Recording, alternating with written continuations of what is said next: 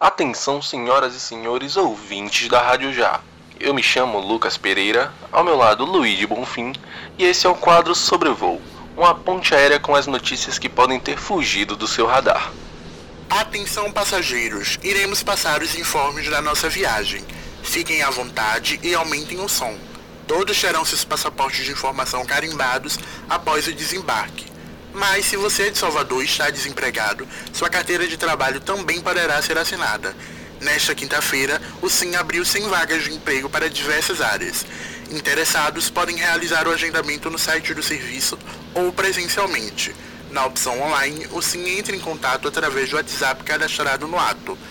Para a modalidade presencial, é necessário comparecer na sede do serviço no horário marcado e apresentar o comprovante de agendamento.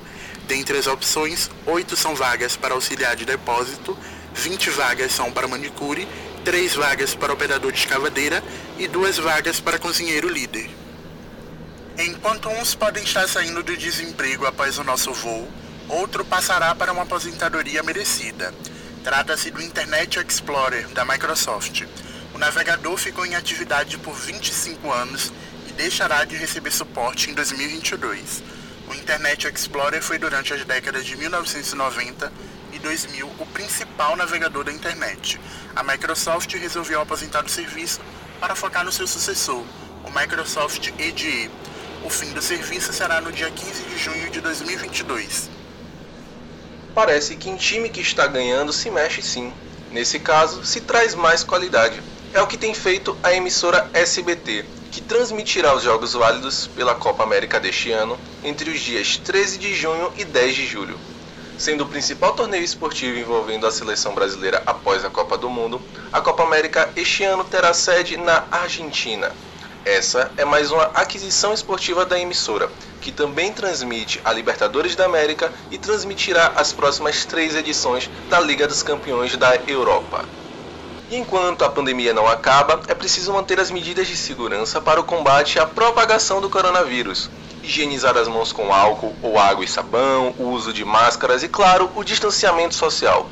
Assim, em tempos de pandemia onde o contato físico deve ser evitado, como homenagem ao Dia Mundial do Abraço, celebrado no dia 22 de maio, o Sobrevoo sugere o álbum Abraçaço, do cantor Caetano Veloso.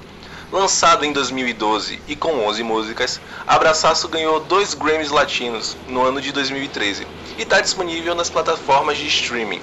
Aproveite e ouça durante a nossa viagem. Programa do dia 21 de maio. Obrigado por nos escutarem. Sigam a Rádio Já no seu serviço de streaming preferido. Visitem nossas redes sociais. Nosso Instagram é rádio.já. Nossa fanpage é facebook.com barra E tenham todos uma boa semana. Este podcast é uma realização da Rádio Já. Produção de Luiz de Bonfim e Lucas Pereira. Edição de Lucas Pereira.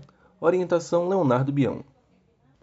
O episódio de hoje é dedicado aos familiares de Luigi Bonfim. Para este episódio, utilizamos notícias dos sites B9, Metro 1 e Per People.